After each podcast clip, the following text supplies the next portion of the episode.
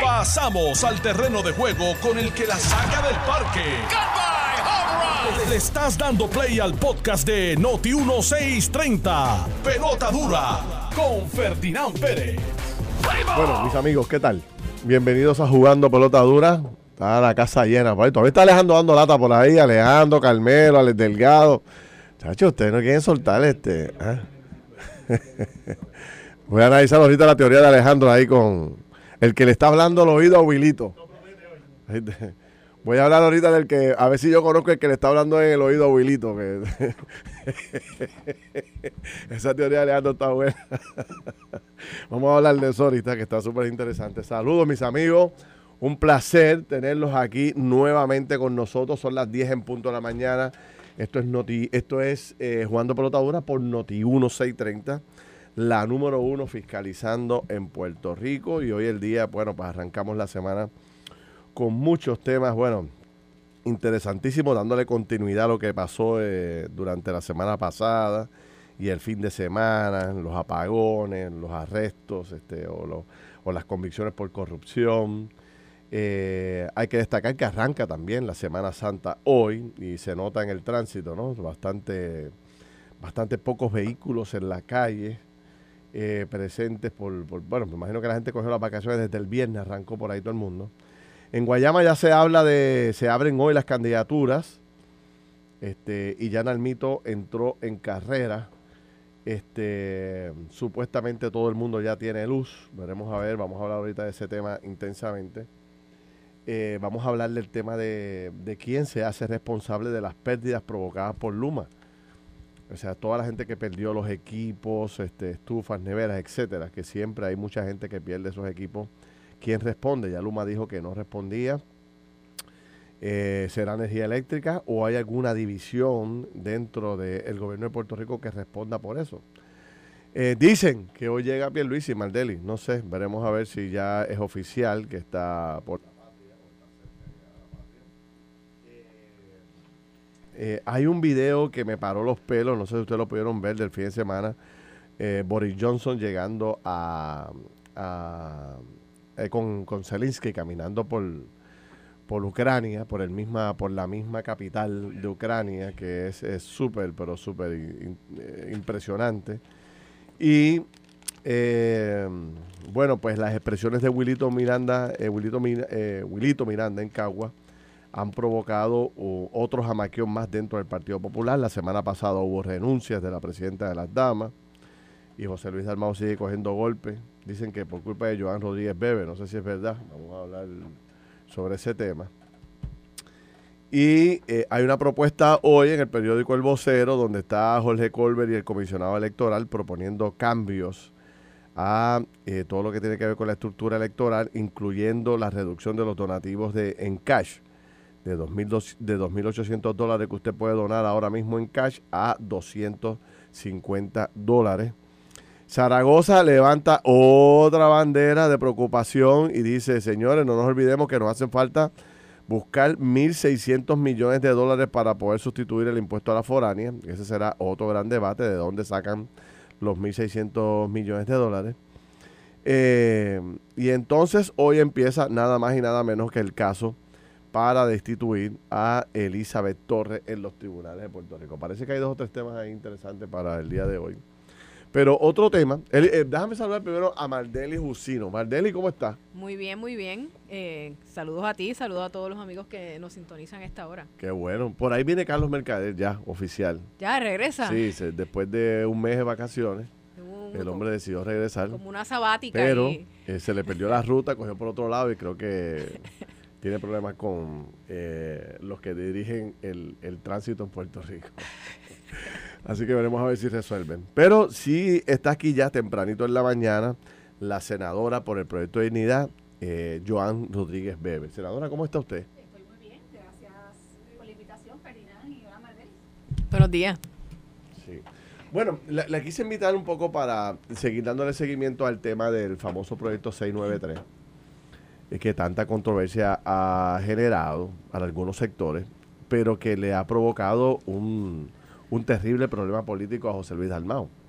Este, ¿Quién es realmente el, el autor de la medida? ¿Es usted? Somos siete autores. Siete autores, pero ¿quién concibe, quién redacta, quién, quién piensa? Sí, el proyecto se redacta en mi oficina eh, y luego pues nos unimos Claro. siete autores finalmente. Que es de muy forma- típico y muy normal en la Asamblea Claro, como de ordinario Claro. ocurre con diferentes Sí, sí. proyectos. Usted fue donde Dalmao, donde Rivera Chad y todos los demás a Correcto, presentarle. correcto. Les presenté el proyecto y les, ¿verdad? Eh, les planteé que si estaban de acuerdo con el mismo, como ocurre con cualquier otra medida en cualquier otro tema y como lo he hecho con un sinnúmero de proyectos, pues que si deseaban unirse como autores a la, a la misma, pues que así me lo dejaran saber. Y en Es una buena práctica, o sea, buscar que otros legisladores pues, te aprueben el proyecto y sobre todo si están tienen mayoría para que te puedan ayudar a conseguir los votos que necesites aprobarlo, porque de nada vale que tú presentes proyectos y que no se aprueben. En, Claro. ese, en ese proceso de buscar aprobación, ¿el proyecto sufrió algún cambio? No, inicialmente no.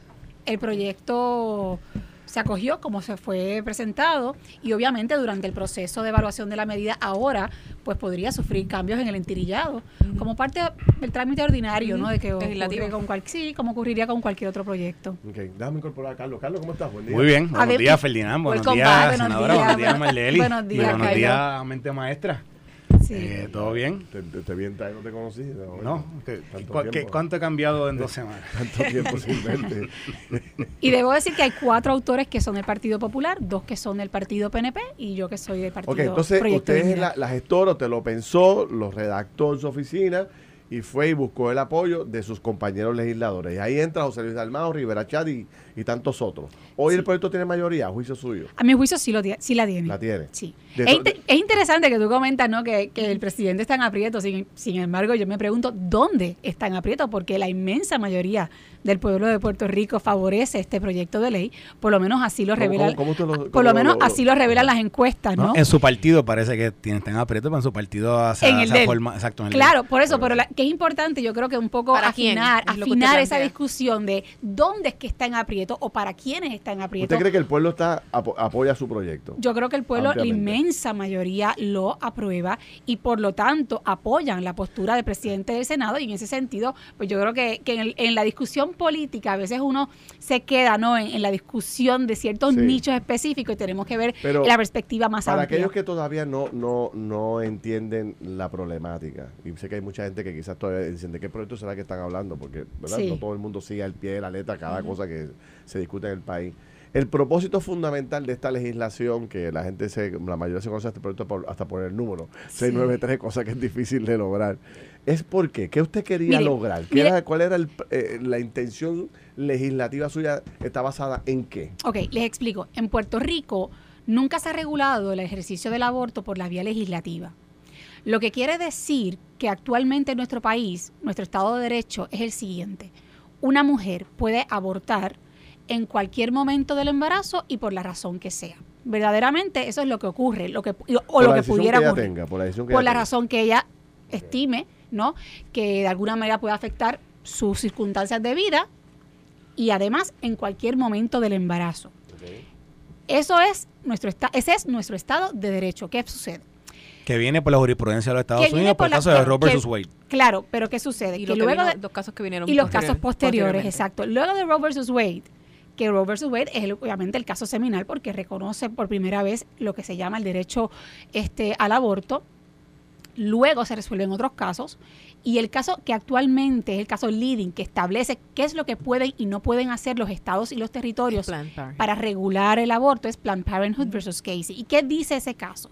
Ese caso dice, los estados y territorios, mientras el bebé todavía no puede sobrevivir fuera de la barriga de la mamá, la mamá puede abortar y, el- y los estados y territorios pueden regular, pero no prohibir el aborto.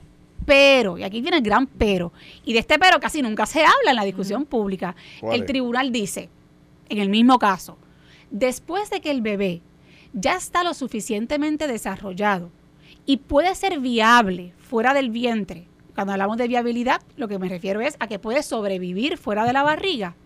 Los estados y territorios no solamente pueden regular el ejercicio del aborto, sino que además lo pueden prohibir porque se reconoce el interés legítimo del Estado para proteger esa potencial vida humana salvaguardando siempre la excepción de el peligro que pueda estar la madre de vida o muerte o de una incapacidad severa. Esa es la excepción que reconoce el tribunal en ese caso. Y entonces, ¿qué hacemos nosotros? Decimos, en Puerto Rico, el pasado octubre 2021 se llevaron a cabo unas vistas públicas en el Senado de un proyecto que pretendía también regular el aborto de la autoría de Tomás Rivera Chats y de la senadora Keren Riquelme. Y en esas vistas eh, yo tuve la oportunidad de entrevistar a una doctora que lleva a cabo abortos en su clínica privada. Le pregunté sobre los abortos tardíos de bebés después de las 22 semanas. Ella indicó en las vistas que ella realiza mensualmente en la clínica de 4 a 5 abortos al mes de bebés de 23 a 24 semanas. Luego de esa fecha los realizan en el hospital. ¿Ok? Así que este procedimiento, para que tengamos una idea, también es importante entender cómo se realiza. Aquí estamos hablando de un bebé ya desarrollado que se le inyecta una, una sustancia que se llama digoxin para que el bebé muera con una arritmia fetal después de, después de eh, dos o tres días que se aseguran que el bebé ya está muerto porque si no tienen que volverle a inyectar digoxin para asegurarse que fallezca. Entonces lo desmiembran, o sea, lo parten en pedazos, literalmente, le parten los brazos, las piernas, lo arrancan, le aplastan la cabeza y extraen todo el cuerpo del bebé del vientre de la mujer. Eso es lo que ocurre con estos casos de abortos tardíos. Lo que estamos diciendo con este proyecto es lo siguiente. Si una madre, y esto es lo que propone el 693, porque a veces yo escucho críticas por ahí que yo digo, parece que están hablando de otro proyecto, pero no es el 693. El 693 lo que pretende es lo siguiente. Si una madre no está en riesgo de vida o muerte, ni de incapacidad severa, y el bebé es viable, es decir, ya ese bebé puede sobrevivir fuera del vientre de su, de su mamá, porque no tiene ninguna malformación letal, el Estado va a proteger la vida de ese niño por nacer. Y aquí, se ha estimado que son 22 semanas, ¿correcto? Se presume la viabilidad, se presume a partir de la semana 22. Porque hay otros estados que, están, que han legislado. Por ejemplo, Texas tuvo quizás la legislación más eh, robusta, que fue que prohíbe los abortos de las seis semanas en adelante. Pero otros estados han estado con el 15 o 20 week eh, ¿Cuál, ¿Cuál es el, qué es lo que se, por qué se determina las 22 semanas? Mira, sabemos que, que hay bebés que han sobrevivido ya en este término. Eso es para empezar. O sea, que ya hay un récord científico de que los niños eh, que se están desarrollando en el vientre, ya para este periodo de la gestación, pueden sobrevivir. Podrían, porque no todos sobreviven, pero algunos podrían sobrevivir. En los argumentos que yo, eh, por ejemplo, hemos hecho en el programa de televisión, hemos hecho algunos eh, segmentos dedicados a esto. Y ha salido a reducir mucha información de que aquí no hay ninguna crisis, que básicamente el Departamento de Salud notificó que el año pasado no había habido ningún caso de eh, eh, aborto a las 22 semanas que se plantea en el proyecto. Que por qué entonces legislar provocaba un debate tan grande sobre esto cuando no hay ninguna necesidad plantean los médicos que he entrevistado. Bueno, esos médicos que contestaron eso ciertamente están desinformando. Y están desinformando porque esos no son los, los datos del Departamento de Salud. Lo primero, nosotros hicimos una solicitud de información al departamento en la sesión pasada y el departamento nos proveyó información de los abortos que se llevan a cabo en las clínicas privadas. ¿Y por qué hago esta, esta, esta distinción entre... ¿Usted quiere decir que no se llevan... Eh, estadísticas de los abortos que hacen en los hospitales? No se lleva, Mardeli. Iba, iba, iba a explicar esto. El Departamento de Salud solamente tiene estadísticas de los abortos que se realizan en las clínicas privadas. De acuerdo a esa información, en definitiva, se están realizando abortos en las clínicas privadas a través del método de la evacuación, de la dilatación y evacuación, que son los procedimientos que se realizan en las etapas tardías. Pero además, sí lo informan las clínicas privadas. De hecho, la doctora Yari Vale, que es una la doctora que realiza abortos tardíos en su clínica privada, ella en octubre de 2021 indicó que ella realiza abortos de niños de 23 a 24 semanas en promedio de 4 a 5 casos al mes.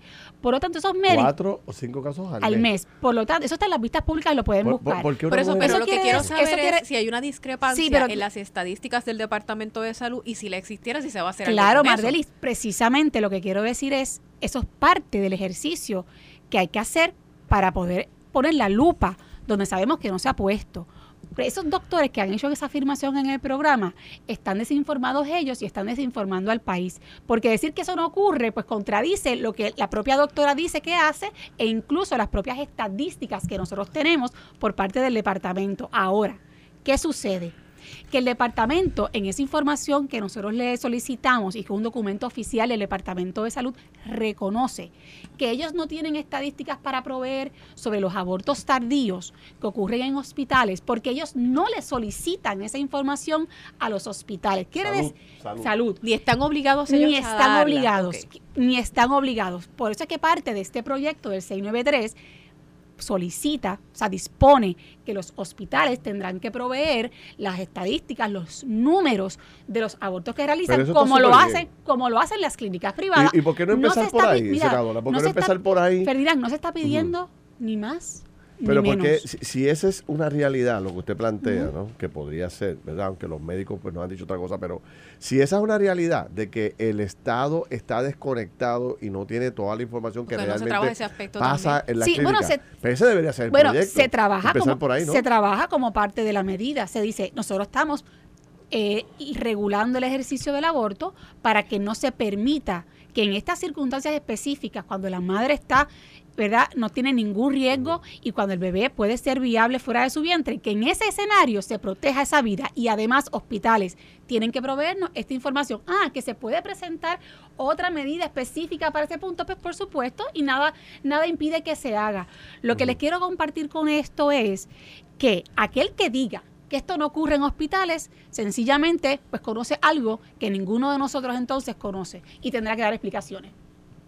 Yo, eh, ah, tenía varias preguntas. Em, el Código Penal regula en cierta medida el, aborto. El Código Penal. ¿Cuál es la diferencia entre las disposiciones del Código Penal que nos rige en este momento y el proyecto de ley? Eh, mira, Mardeli, nuestro Código Penal prohíbe el aborto. Lo que pasa es que luego, cuando en Puerto Rico se eh, vio en el Tribunal Supremo el caso de Duarte, de Pueblo versus Duarte, bastante viejo, ¿verdad? Porque de del 80. Eh, el tribunal en Puerto Rico, a través de jurisprudencia, indicó que aunque está esa prohibición en el Código Penal, la excepción que establece el Código que habla de salvar la vida, de la, la, vida y salud de la madre, se va a interpretar de una forma tan y tan amplia que permite en la práctica el aborto por cualquier razón. O sea que la interpretación del tribunal a la luz de Roe versus Wade, que se había resuelto en el 73. Que era lo que estaba vigente en ese momento porque Planned Parenthood no, no existía. No existía porque fue en el 92. Claro. Pues, ¿qué sucede? Que para, para, no, para no, digamos, tocar el Código Penal, por la vía jurisprudencial, el tribunal dice, ah, sí, el código lo prohíbe, pero tenemos que resolver a la luz de Roe versus Wade, que es lo que rige. Por lo tanto, nosotros vamos a interpretar como tribunal que vida y salud, en este contexto, se va se va a entender de una forma tan amplia que se le permite a la mujer a la luz de Roe versus Wade, que está por encima Pero esas disposiciones se han quedado igual, porque el Código Penal lo hemos ido revisando. Se ha quedado igual, Mardeli. Se ha quedado igual. Una pregunta. Usted dice que, que, las clínicas no están obligadas a informar. Sí, las clínicas privadas sí. los, hospitales, los hospitales no. Los hospitales no. Claro. Y la información que nosotros estamos pidiendo en este proyecto es lo mismo que se le pide a las clínicas privadas. O sea, realmente crear eh, algún tipo de argumentación porque se le está pidiendo esta información es una contradicción. ¿Cómo no vamos a querer saber? Eh, ok, pero una cosa es querer saber y otra cosa es querer legislar para prohibir. Y ahí es que quiero entrar ahora en este momento. Digo, pero hay, algo, algo que quería sobre, sobre el tema de la legislación. Es posible esta legislación. O sea, aquí estamos hablando de, un tema que hay un espacio ambiguo. En términos, aquí no hay una restricción, como usted decía ahorita, y sí se, y sí se permite este tipo de legislación. Ah, que he escuchado gente que dice que, que algún tipo de restricción legislativa sobre el aborto sería anticonstitucional, porque sería ir contra los derechos constitucionales que tienen las mujeres, eh, la libertad de, la de ellas de tomar decisiones, y, y o contra la jurisprudencia. Pero la, la, verdad del caso es que hay un espacio que permite la jurisprudencia para este tipo de legislación, ¿correcto? Correcto, y está sumamente claro. O sea, aquí, aquí no hay un debate realmente sobre la viabilidad jurídica de este proyecto, porque a nivel constitucional nosotros estamos haciendo prácticamente lo mismo que han hecho 34 estados en Estados Unidos, que han regulado, considerando la etapa de la viabilidad, eh, para precisamente prohibir el aborto cuando se dan estas circunstancias que ya expliqué.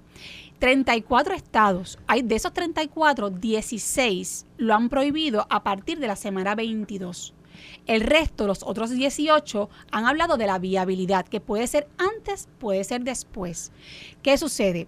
Esto está todo, totalmente ceñido, este proyecto de ley, a Planned Parenthood versus Casey. Y ya sabemos que en el debate constitucional en Estados Unidos se ha resuelto que esos casos, que esos, eh, esos proyectos de ley que se han presentado en otras jurisdicciones han prevalecido y han pasado el escrutinio este ¿Cuántos de esos estados tienen en su constitución la protección al derecho a la intimidad? Porque cuando se resolvió Roe versus Wade se encontró ese derecho allá en las penumbras de la constitución, pero el nuestro es de factura más ancha. Sí. ¿Eso puede hacer una diferencia? No. ¿Por qué? Porque cuando se resolvió Pueblo versus Duarte, que se estableció que se, también se, se, estableció un precedente y fue una opinión del tribunal, el tribunal, en su opinión mayoritaria, estableció que para efectos del tema del aborto específicamente y de su regulación, eh, el derecho a la intimidad se iba a manejar de forma equivalente a la jurisdicción federal y que por lo tanto no se podía interpretar, ¿verdad? Con, según el argumento que acabas de plantear. Le pregunto porque hay partes del proyecto, eh, eh, hay que llevar un registro el mismo que llevan las clínicas. exactamente el mismo. Es lo mismo que llevan las clínicas, de hecho. Explíqueme esa parte porque a muchas personas les preocupa sí, eso. pues mira, Mardeli. Si yo tengo que, terminar un embarazo eh, y lo puedo y, pudiera hacerlo según el proyecto, yo a lo mejor no quiero que todo el mundo lo sepa. No, no, y no debe saberlo todo. y, no debe saber, y no debe ¿Cuál es la idea del registro y cómo se trabaja sí, eso? Y no debe saberlo nadie. Este registro no pide información ni el nombre de la mujer, ni dónde vive la mujer. Es decir, aquí se, de, de forma absoluta se custodia la privacidad de esa persona. ¿Qué información es la que la información se, que, se, pide? la información que se pide es el lugar donde se realiza, o sea, hora, fecha y lugar.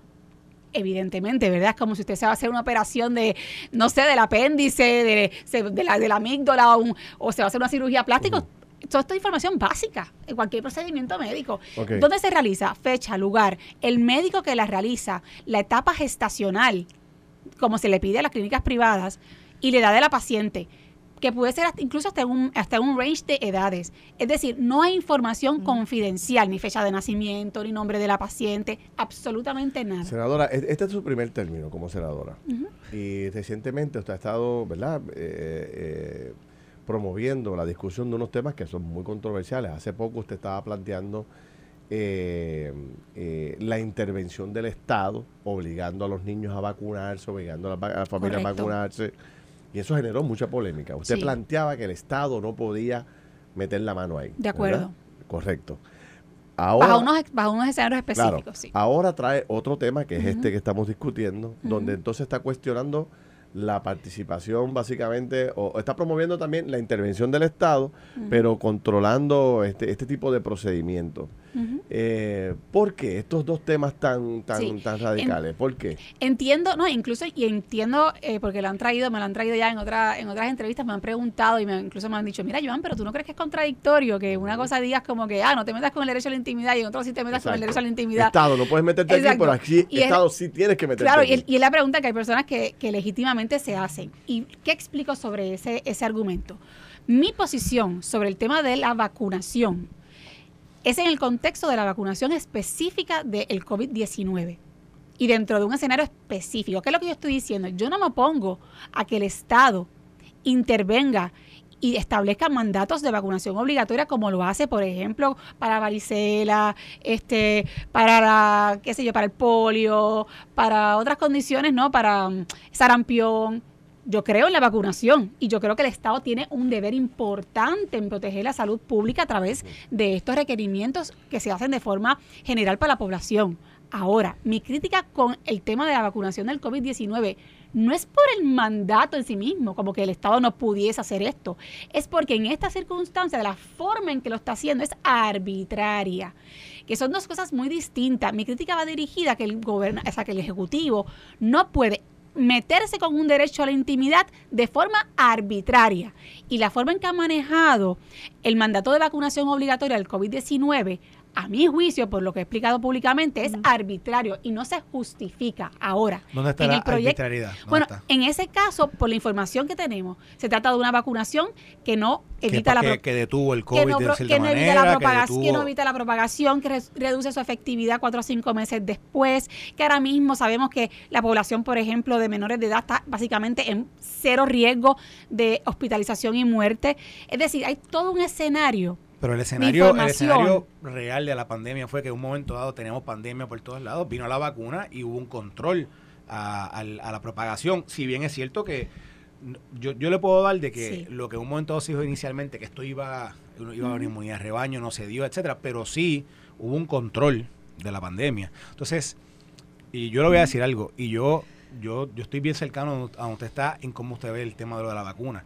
Lo que pasa es que yo no veo la arbitrariedad allí. Yo creo que el Estado, teniendo un recurso, que yo creo que vio un bien en la sociedad, lo trató, lo tra- trató de que todo el mundo, trató de que toda la población la- y toda aquella que tuviera acceso lo, lo- lo utilizara. Yo no veo lo malo allí. Ahora, y si Yo podría Sí. coincidir en el aspecto, eh, y yo creo que lo habíamos hablado en algún momento este, durante, durante la pandemia, yo entiendo que muchas cosas necesitaban acción legislativa.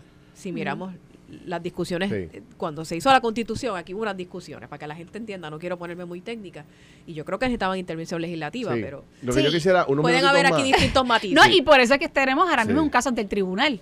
Precisamente porque estamos reclamando que aquí hubo una, us- una usurpación de poderes a la, facu- a la Asamblea Legislativa. de, de lo que yo piense Bueno, de, de tengo la que hacer una corta pausa, pero vengo rápido porque quiero destacar aquí en los minutos que le demos adicional a la senadora, en la medida que ella pueda.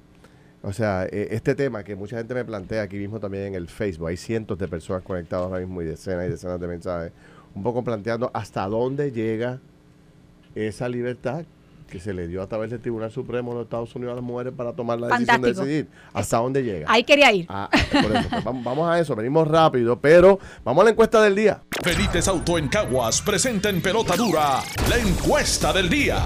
Bueno, la encuesta de hoy de eh, Noti1 a través de Benítez en Caguas, que es el que nos provee esta oportunidad, entra a noti1.com y vote ahora mismo. Dice, la pregunta es la siguiente, la explosión del interruptor en Costa Sur que causó apagones masivos en la isla fue por accidente, fue intencional o fue por falta de mantenimiento. Opine usted ahora mismo ahí que tiene la oportunidad de participar a finales del programa. Vamos a dar eh, resultados adicionales. Estás escuchando el podcast de Pelota Dura, en Noti1 con Ferdinand Pérez. Bueno, mis amigos, regresamos aquí a Jugando Pelota Dura. Está don Carlos Mercader ya oficialmente de regreso. Di algo por lo menos que te escuche para que te- la gente se acuerde del en la casa para la raza, ya estamos aquí ya de nuevo. Eh, no puedo y no puedo despegarme de eso que quiere que Ah, La licenciada Mardelis Jusino, como siempre, todos los lunes. Y entonces, hoy de invitada especial, la senadora Joan Rodríguez Bebe, con quien llevamos ya un ratito conversando de, de este tema que, que, bueno, pues que, ha- captado la atención y que, y que genera discusión y división. Ahorita habían cientos, ya hay otra vez un montón de personas conectadas y cada uno tiene una teoría particular sobre el, sobre el tema. Yo, yo lo, lo que quisiera es un poco regresar hasta este debate que existe, que todo el mundo tiene una opinión particular, hasta dónde llega el poder de la mujer de decidir. O sea, ya había una decisión del Tribunal Supremo de los Estados Unidos dándole la libertad, como usted dijo, a la mujer de decidir terminar con el embarazo cuando ella lo entienda pertinente, ¿no? Pero después las cosas fueron cambiando. Después las cosas fueron cambiando y ahora hay que, hay un planteamiento aquí de, de- de regularlo aún más. Entonces, ¿hasta dónde llega esa libertad de la mujer? O sea, Es- que, es- yo creo que esas siendo ustedes mujeres, bueno, pues. Pues mira, Ferdinand, yo creo que esa es una de las preguntas fundamentales, porque a fin de cuentas, el debate se va a reducir a, es, a esto. Si usted cree o usted no cree que a la luz de nuestro Estado de Derecho, el ejercicio del aborto debe tener un límite, sí o no. ¿Qué sucede? Como todo derecho, porque aquí se habla todo el tiempo del derecho de, digo, los que favorecen, eh, los que son pro-choice o favorecen la práctica del aborto, usualmente el argumento que utilizan continuamente es el del, del- derecho de la mujer a decidir. Ahora bien, ese reconocido derecho por el Tribunal Supremo de Estados Unidos, como pasa con todos los derechos fundamentales, no es absoluto. Ahora mismo, por ejemplo, usted no el, el- el derecho fundamental a la libertad religiosa no es absoluto. Usted no puede hacer lo que usted le dé la gana, este, justificando sus creencias religiosas. Usted no puede sacrificar un niño en un altar porque usted diga que, usted, que esas son sus creencias religiosas y que usted está mandado a, a- a Porque- sacrificar a ese niño. Porque Dios se lo pidió. El Estado, el Estado va a intervenir y le va a decir, no, usted, yo lo siento que usted crea eso, pero yo tengo que proteger a ese niño que está fuera, que está vivo, que está vivo, usted no lo puede sacrificar en un altar. Igualmente, la libertad de expresión, por más que tengamos libertad de expresión, que sabemos que es un derecho fundamental, nosotros no podemos tampoco decir por ir para abajo lo que, no, lo que querramos y en cualquier escenario. Es decir, el Estado, en efecto, regula los derechos fundamentales. Y en cuanto al derecho a la autonomía personal y a ese llamado derecho a decidir de la mujer, lo, ocurre exactamente lo mismo. Entonces uno dice, ok, ¿qué es lo que está pasando aquí? Lo que está pasando, en- a mi juicio, a mi juicio, en la discusión sobre el tema del 693, es que hay un sector, hay un sector pro aborto que busca diferentes subterfugios, es decir, diferentes excusas para, para atacar el proyecto, pero en realidad lo que sucede es que sencillamente no creen en ninguna limitación, que creen, y me ha pasado porque lo he conversado incluso con algunas personas dentro del terreno político, que creen que sencillamente la mujer debería poder terminar con la vida de su bebé por la razón que sea y en el momento que sea, sin ningún límite. Y nosotros como sociedad nos tenemos que plantear si eso es lo que nosotros Esa es la queremos. esencia del debate. Por- es porque. ¿saben qué? Porque ¿saben qué, Ferdinand? Y déjame, y déjame decirte antes de que se me olvide. Tal vez alguien les diga, y también lo he escuchado, y ustedes estoy segura que también lo han escuchado. Ah, pero es que eso no sucede aquí. Bueno, ya nosotros sabemos, ¿verdad?, que estamos faltos de, estadísticas y sabemos lo que dijo la doctora Vale.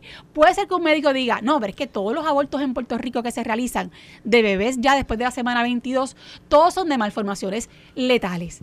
Eso es otro argumento. Y uno dice, bueno, pues si ese es el caso, y aquí esto no sucede, ¿cuál es el pánico de que se prohíba? Si no sucede, ¿cuál es el pánico de que se apruebe este proyecto? Y segundo, aunque no sucediera, que sabemos que ese no es el caso porque sabemos que no lo es, pero si vamos a suponer que ese fuese realmente el escenario, aún así, nosotros queremos dejar la puerta abierta para que se pueda hacer, porque el problema es que si lo que sí sabemos, de lo que sí tenemos certeza absoluta, es de que en Puerto Rico, si una mujer quiere abortar a los 7 meses, a, los, ve- a las 25 semanas, a las 30 semanas, a las 35 semanas, Lo puede hacer. por la razón que quiera, lo puede hacer.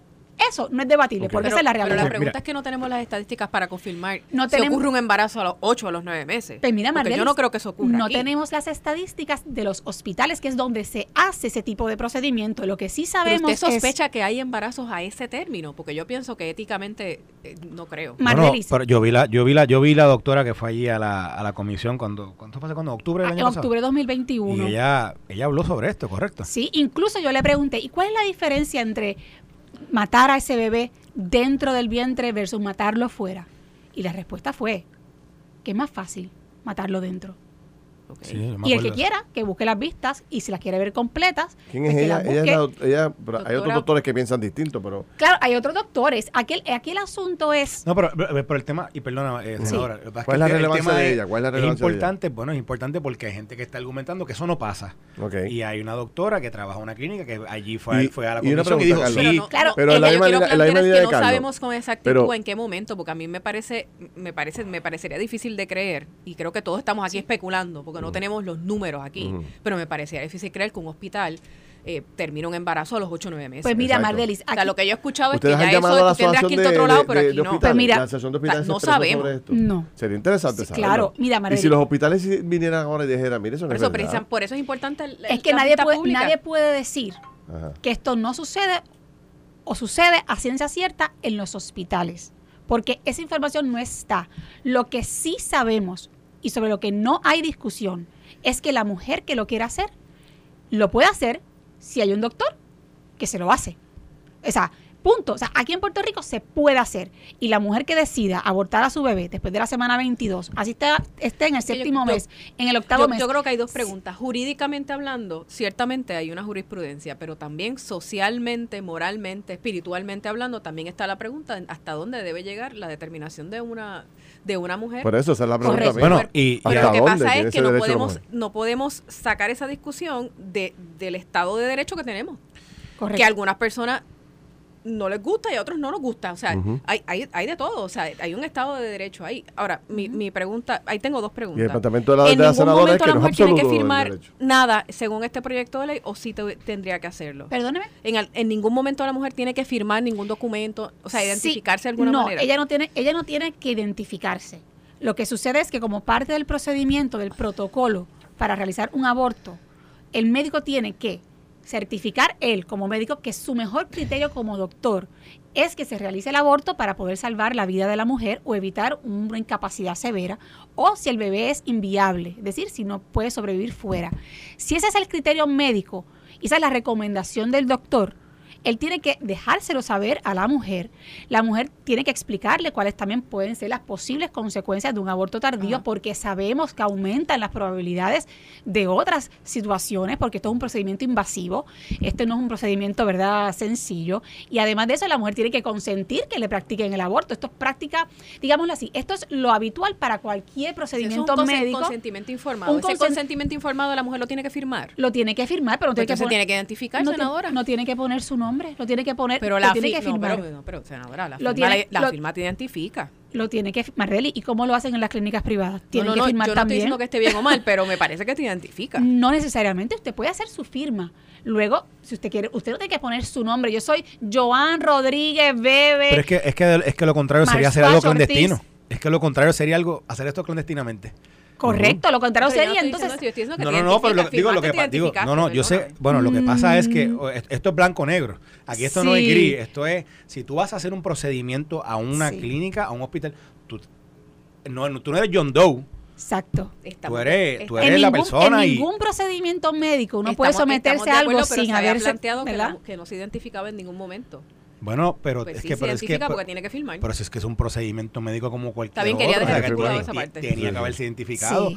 Es que, digo, sería, para mí sería irracional Lo que, lo que, no se identifique. Aquí lo importante es, Mardeli, que no es que, por ejemplo, en las clínicas, cuando le envían la información al departamento de salud, no se le dice, la mujer que vino aquí fue fulana de tal, con el nombre y apellido. Esa información no se revela. Se revela que se hizo No el se- proceso. Exacto, y se revela la información de dónde se hizo, cuál fue el médico que lo practicó. Y la clínica, obviamente, tiene, como todo doctor, como todo doctor, tiene que guardar un expediente médico Cuando una donde haga constar ese consentimiento. Totalmente la clara información que se revela al Estado no es Ok. Esa información sobre la identidad de la mujer. cuando- Pero la- las preguntas que hemos hecho aquí, yo creo que son las preguntas medulares sobre el debate. Y pudiera ser que algún médico le diga, no, no, no, es que se hacen esos abortos, pero todos son de niños con anomalías letales. Bueno, pues sabemos ahí que es la palabra del médico contra, ¿verdad? Cualquier otra situación, porque tampoco tenemos forma, forma de corroborar que eso O sea, sea cuando así. usted dice que, déjame si entiendo bien esta parte. Usted dice que aquellos que han justificado el aborto por más de 22 semanas eh, atribuyen el, el, el, el tomar la decisión a, anamo- ana- ana- de ordinario, hay los médicos Ano- dicen ano- anomalía. anomalía, anomalías. fe- letales, letales, letales. que si quiere decir que el bebé no va a poder sobrevivir fuera del vientre Pero de la todas esas mujer, anomalías son detectables Pero antes de las eso- 22 exacto, Eso es lo semanas. que quería saber. pues Pero- es que es que si lo fuera después, pues entonces no aplica no aplica la prohibición porque Estarías si, en una excepción. porque si el bebé no es viable, pues este proyecto no aplicaría. Por eso es que yo digo, Estarías en una de las excepciones. Ahora, hay que preguntarle a estos doctores Pero- que hacen abortos tardíos, doctor o doctora, si una mujer que no tiene una anomalía, un- su bebé no tiene una anomalía letal y ella está saludable y va donde usted porque quiere realizarse un aborto, porque consiguió un trabajo y no puede estar embarazada para que le den, le den el empleo, o le, podría perjudicar esa oferta, o porque, mira, se dejó de su pareja a los seis meses, o porque sencillamente no quiere que le salgan estrías en la barriga, punto, por la razón que sea, va donde usted, doctora, a las 25 semanas, a las 27, a las 30, ¿usted le negaría realizarse un aborto? Esa es la pregunta que hay que hacerle a la doctora Vale. Esa es la pregunta que hay que hacerle a otros médicos que hacen abortos tardíos. Y entonces tendremos una discusión honesta. Lo que pasa es que aquí, de lo que no se está hablando y lo que, lo que, lo que no se quiere hablar por algunos sectores que están buscando diferentes excusas para atacar el proyecto, es sencillamente que no creen en regulación alguna, que no creen que debe tener límite. Mire, Y, esa, esa sencillamente no puede ser la Y, posición y del Estado. y, senadora, hay gente que piensa que no a haber límite porque lo que hay en el vientre de una mujer en el proceso de en el proceso de gestación no es un, no es un ser humano. Hay gente que piensa que es un feto, le llaman como le, quiere- que le llaman feto hasta que... eh, pero en eso la ciencia ha adelantado bastante. Pues mira, Y- Carlos, yo quiero que tú sepas lo que me pasó en las vistas. En las vistas del, del proyecto anterior de Tomás y de Keren, este, de mis compañeros senadores, yo le pregunté a la que fue a hablar a nombre de la organización Aborto Libre, Seguro y Accesible, que son la organización sombrilla, por decirlo de esa manera, que cobija a todos los movimientos pro aborto en el país. Yo le pregunto a la este joven que estaba allí, ok, por favor, le voy a solicitar que me explique cómo es el desarrollo de un bebé, ¿verdad?, en el segundo trimestre de embarazo. Me dijo, yo no estoy capacitada para contestar esa pregunta. Le pregunté, ¿y cómo es en el tercer trimestre ese desarrollo? Y me volvió a responder, yo no estoy capacitada, no, no puedo responder esa pregunta. Y esto se los comparto un poco porque va a la luz de lo que estás planteando, Carlos, y es que muchas veces cuando se aborda sobre el, el tema del aborto, no se habla sobre lo que se está abortando, se habla sobre la- el énfasis en el derecho a decidir o llamado derecho a decidir de la mujer, pero no se habla sobre lo que se aborta. Y lo que se aborta no es una bola de baloncesto. Una pregunta, lo que se aborta es un niño en desarrollo. Entonces, ¿cómo algunos- es posible que una organización que promueve el aborto no pueda explicar qué Con- es con- o cómo con es con lo que este se aborta? tema, y con esto, y Ferdi, y con esto lo, lo último que comento es que a mí me estuvo bien interesante. No sé si te acuerdas cuando pasó el caso de Jesús Perlejo, de, del boxeador. ¿Te acuerdas que cuando lo acusaron, lo acusan Ah, claro. por asesinato de la... la, la- Sí, porque la ya estaba novia, embarazada. Y lo acusan por el asesinato del bebé que estaba dentro de la barriga de ella. Había un reconocimiento de la vida que había dentro de ella. Y, y un poco va con este tema de que hay gente que no reconoce que eso es una Sí. vida. Y Yo, le, añado, le añado a eso, y, y con esto terminamos, eh, porque tengo que ya eh, pausar. Algunos plantean esto, veo algunos mensajes de los que están aquí como un tema de fanatismo religioso de parte suya. ¿Cómo, cómo contesta ante esa acusación que se hace? Mira, usted no tiene que ser religioso ni para tener sentido común, o sea, estar en contra del aborto, debo decir, para estar y favorecer la protección de la vida humana, sobre todo bajo este escenario que estamos discutiendo aquí, que ya un bebé desarrollado y viable que puede estar fuera del vientre de su madre con vida. Usted no tiene que ser religioso, usted puede ser ateo, usted puede ser ateo, pero tener sentido común, conocer la ciencia, la biología, y reconocer que los derechos fundamentales no son absolutos. Por lo tanto, esto es una discusión que escapa del espacio religioso. Ah, que hay posturas religiosas, por decirlo de esta manera, que coinciden con algunas con algunos valores que son universales, pues por supuesto, eso, eso, es, eso es inevitable. Ahora, yo les digo a ustedes, este tema específico de la regulación del aborto reúne, a mi juicio, la mayor variedad de pensamientos y personas. Porque usted puede ser ateo, agnóstico, religioso, de la religión que sea, y aún así coincidir en la defensa de la vida humana desde el vientre materno. Porque no es un asunto de un dogma religioso, es un asunto de humanidad, de uno reconocer Hay vistas. de, Ciencia, y de ciencia. de ciencia, sentido común y humanidad. Hay de eso vistas que se proyecto, trata. ¿verdad? Va a haber vistas. Hay A- vi- aunque yo creo que lo que dijo Tomás Rivera Chat sobre los que son autores de la medida eh, está claro. O sea, nada de lo que ocurre allí en términos de, de evidencia o información van a hacer cambiarlas a ustedes en términos de su posición, pues son, son creencias muy particulares. Pero pero va a haber vistas y, va, y van a darle participación. Por ejemplo, Sí, el doctor amplia. Salgado, el doctor Salgado, que es un re- reconocido ginecólogo de, de Puerto Rico, se estaba ofreciendo en el programa de televisión para que usted lo pudiera citar con un grupo de médicos y ellos llevarle toda la evidencia. Sí, la, Hay una serie de profesiones dentro del área de la Asociación de, ginecolo- que- de Ginecólogos va a estar citada. Sí. Así que va, va a haber sea, una va a haber una partici- participación muy amplia. Los grupos eh, opositores de la medida van a estar inicialmente usted citados. planteó que, que precisamente porque habían habido vistas públicas por un proyecto bastante parecido sobre el mismo tema, pues no era necesario. ¿Usted, El- ya- usted cambió de opinión? El proyecto, el proyecto no era parecido, no era parecido, Pero pero, se discutió pero el fue- tema. pero se discutió el tema ampliamente. Ahora bien, yo lo que dije públicamente, y esta ¿verdad? ha sido mi posición como presidenta de la Comisión de Asuntos de Vida y Familia, es que a mí me parece verdaderamente increíble que tengamos que discutir si permitimos o no permitimos matar un niño vivo en el vientre que ya puede vivir fuera del vientre de su madre en las circunstancias que la hemos explicado en este programa. Yo a mí me parece y todavía per- perdóname, Senadora, lo que pasa es que y usted todavía tiene perfecto derecho a tener su forma de pensar, No, pero, pero- vivimos en una sociedad Claro, plural y lo que, democrática. lo que estoy explicando, claro, lo que pasa es que la democracia no debe estar al servicio de la muerte, pero lo que estoy diciendo es que a mí me parece que era una medida, y esto sucede con muchos proyectos que no van a vistas públicas. Recuérdate que esto es un proceso en el que la comisión solicita memoriales y a la luz de los memoriales de po- posiciones a favor y posiciones en contra, preparar un informe. Esto es lo que sucede de ordinario con casi todos los proyectos. Y a mi juicio, ese era el trámite Bueno. legislativo más adecuado. Ahora bien, ante la discusión pública, ante la discusión pública, entonces, en coordinación con otros autores de la medida, decidimos darle paso a estas vistas públicas para que el que quiera aún así afirmarse en sus posturas lo haga públicamente. U- usted- aquí esta conversación comenzó con Ferdinand diciendo, le haciendo una pregunta sobre José Luis Dalmau, y usted contestó que la gran mayoría del pueblo de Puerto Rico está a favor de este proyecto. ¿En qué usted basa e- e- ese, ese planteamiento? en dos cosas. En las encuestas que han... ¿Hay encuestas sobre esto? Bueno, hay encuestas públicas que han salido en, sondeos, sondeos. en sondeo, me Sondeo, refiero, sondeo. en los sondeos, en los sondeos que han salido en diferentes medios. Este, En honor a la verdad, en todos los que yo he hecho sale ganando. Sí, y. Es que yo creo que el pueblo de abrumado- Puerto Rico lo es, pero, y pero quiero ver, más allá de, an- de- de- de- de hacerlo de forma de anécdota, Pen- quiero... o sea, ah, claro, hay- no, pues los sondeos que han salido y que se han publicado en diferentes medios y honestamente poniendo el oído en tierra. Salgan a la calle y pregunten. Claro, pero, pero los sondeos son informales. Bueno, senadora, gracias.